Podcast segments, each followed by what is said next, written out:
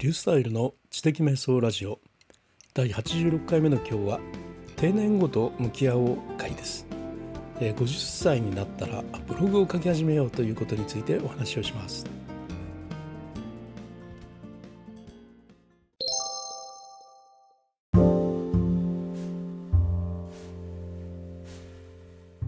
はいえっとね、え50歳になったブログを書き始めようっていうのがねなんで、え定年後に向き合うのかと。いうことになるんですけれども、まあ、そのことについて、えお話をしたいと思います。えー、50歳になったらブログを始めようという、まあ、あのこのポッドキャストを聞いてるおられるような方っていうのはあのブログはもう書いていらっしゃるよっていう方多いと思うんですけど、まあ、それを前提にして僕もブログ運営会とかねよく話してるんですが、まあ、あのな縁縁のある方ですからその俺らの方の中にはねいやいやまだブログなんてとても書いたことないし恥ずかしいしとかねそういう方もおられるかもしれないので。まあ、そういう方々へ向けてのお話をしたいというふうに思います。で50歳になったらブログを始めようということなんですが、ま、50歳という年齢をきっかけにしてねもうこれまで書いてなかったブログというのを思い切って書き始めてくださいよというそういう話なんですね。でこれがね定年後のね準備になるんですよということなんです。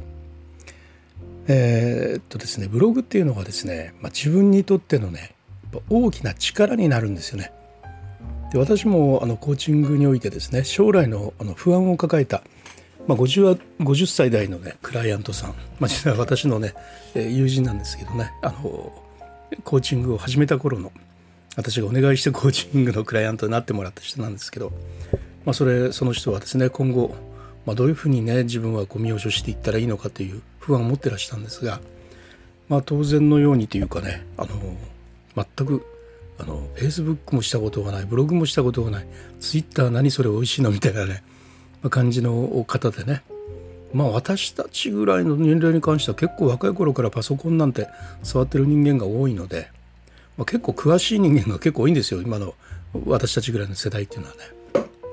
まあ、でもあのまあ逆になんか珍しいなというぐらいやったことがない人でしたね。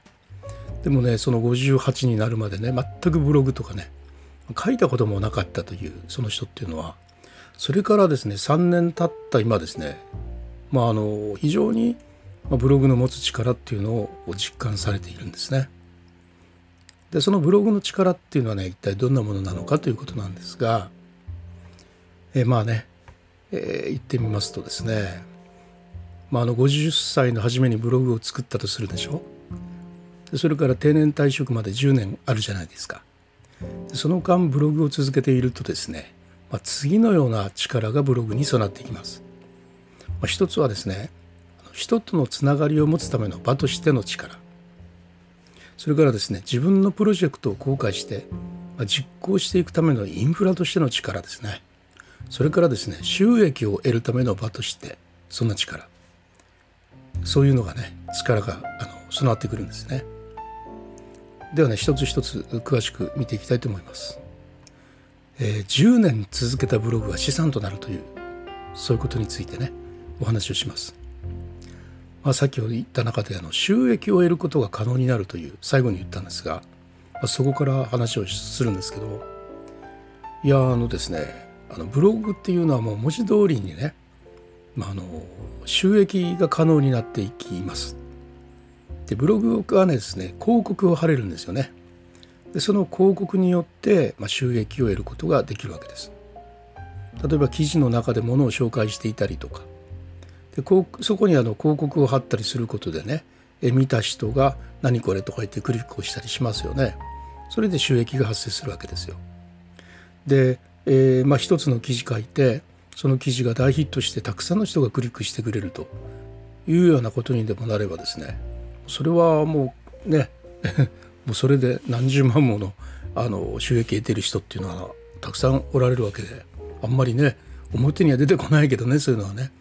でもあのその界隈の中ではねもういくらでもそういう方っているんですよね。で副業の中でそういうことをやっているということですね。ですからその10年間の中で、まあ、そんな収益を生み出す仕組みですねそのとしてのあの記事っていうのが大量に蓄積されているともう何もせずにですねもう収益を生み出してくれるという、まあ、すなわち資産になっていくわけですね。ですからねまあ年金だけでは心細くてもですね、まあ、ブログから月数万円ぐらいの収益を得られるということで、まあ、随分気持ちや暮らし方っていうのは余裕が出るんじゃないですかね。でまあ10年間ブログを続けていたらもうそのブログに力がつくんで、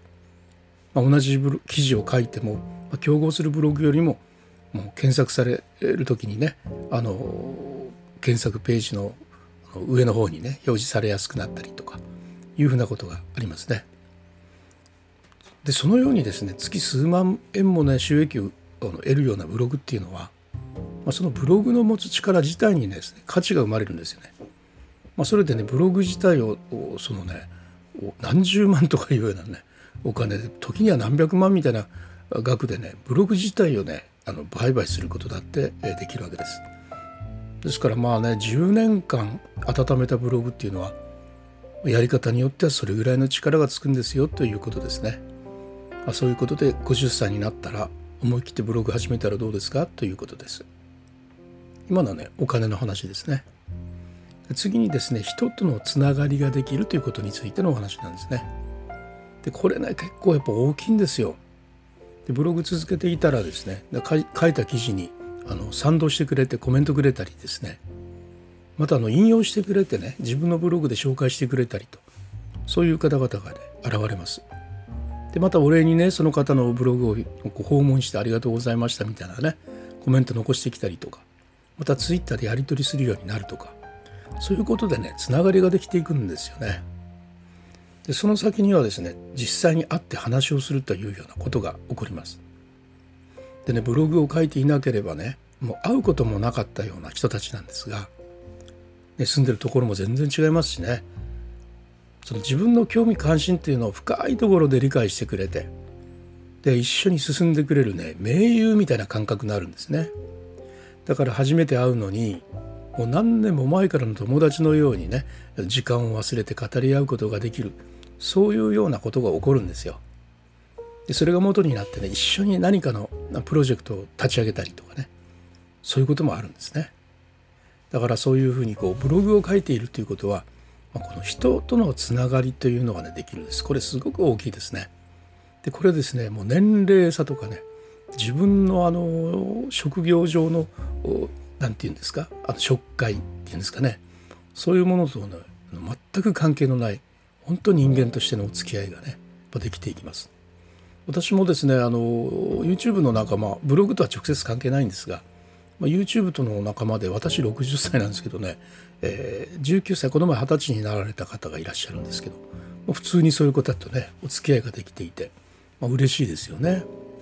はい、こういうのってですねあのまさに定年後の備えそのものですよね。もう定年した途端に人との付き合いがなくなって家に閉じこもりっきりになってそしてあの鬱になってしまうというようなことがねよく言われる中、まあ、10年間のあのブログ生活をする中でたくさんの友達を作っておくというようなことでですねもう本当にそのことだけでもブログを50歳から始めるという価値は大きいですよ。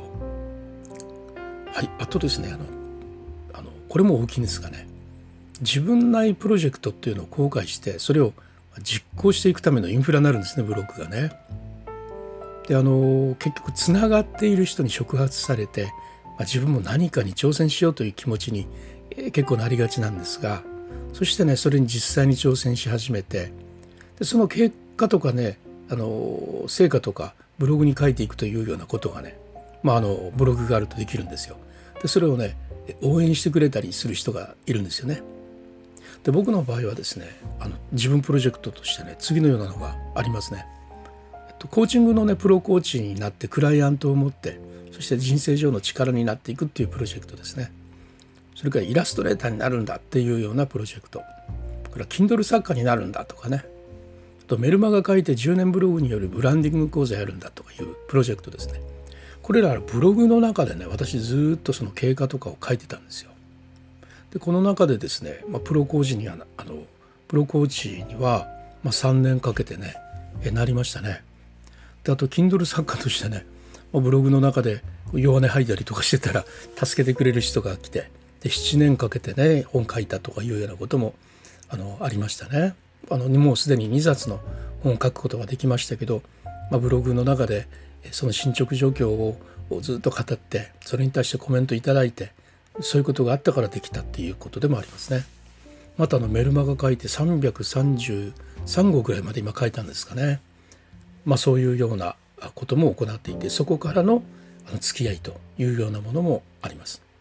まあ、これらですねあの全て、えー、全てというか、まあ、イラストレーターになるっていうこと以外はあの叶っているわけですけどあのブログを書いていくとこれをこれおそらくここにあるようなものブログしてないとねやらなかったというものもねやっぱあると思いますよ。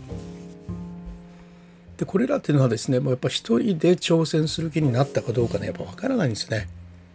ブログでねお付き合いがある方とのはやり取りの中でやっぱ生まれてきたっていうのもねやっぱあるんですよね。えそういう意味でねこのブログに書くということはねやっぱ継続への原動力になっているとそもそも発想すらしなかったかもしれないっていうのもねやっぱありますので、まあ、そういう意味でブログを書いてるっていうのはねあの生み出すものっていうのがかなり大きいですよね。はい、今ねあの3つのことを言いましたね。えっと、自分のプロジェクトのね実行それからね人とのつながりそして収益化ですよね。まあ、これ本当にあの定年へ向けて、えー、本当に良いインフラになっていくんですがまあですねだからあのまあこれまでブログなんか書いたことないけどそんなにいいもんがあったら書いてみようかと思い切ってやってみようかとねえー、ふにそういう気持ちに、ね、なってもらいたいんですが、まあ、そういう資産がね定年までにできるわけですからね。よしじゃあ自分もね、えー、書きたいけどねもう58もなってしまってるから間に合わんなというようなことねおっしゃるかもしれないんですが全くそういうことありませんのでねまああの60歳から始めたって全く遅くないわけですよ。私の知り合いに70歳ぐらいの方がいらっしゃいますけどねもうあのそのぐらいで60歳ぐらいから書き始められてあのとっても素晴らしいブロガーになってる方とかねいますもんね。それとかねまたね自分はこれまで全然そんなことしたこともないんで何もわからないやとその人もね大丈夫ですさっきお話しした私のクライアントさんですね。友達ですけどね。58になるまで全くネットで物を発信するというそういうこと自体したこともまたそういうものがあるということ自体も知らなかったというようなね、まあ、人間なんですけども1年経たずにですねブログツイッターフェイスブック全部アカウント立ち上げてそれらを回しながらね運営してですね、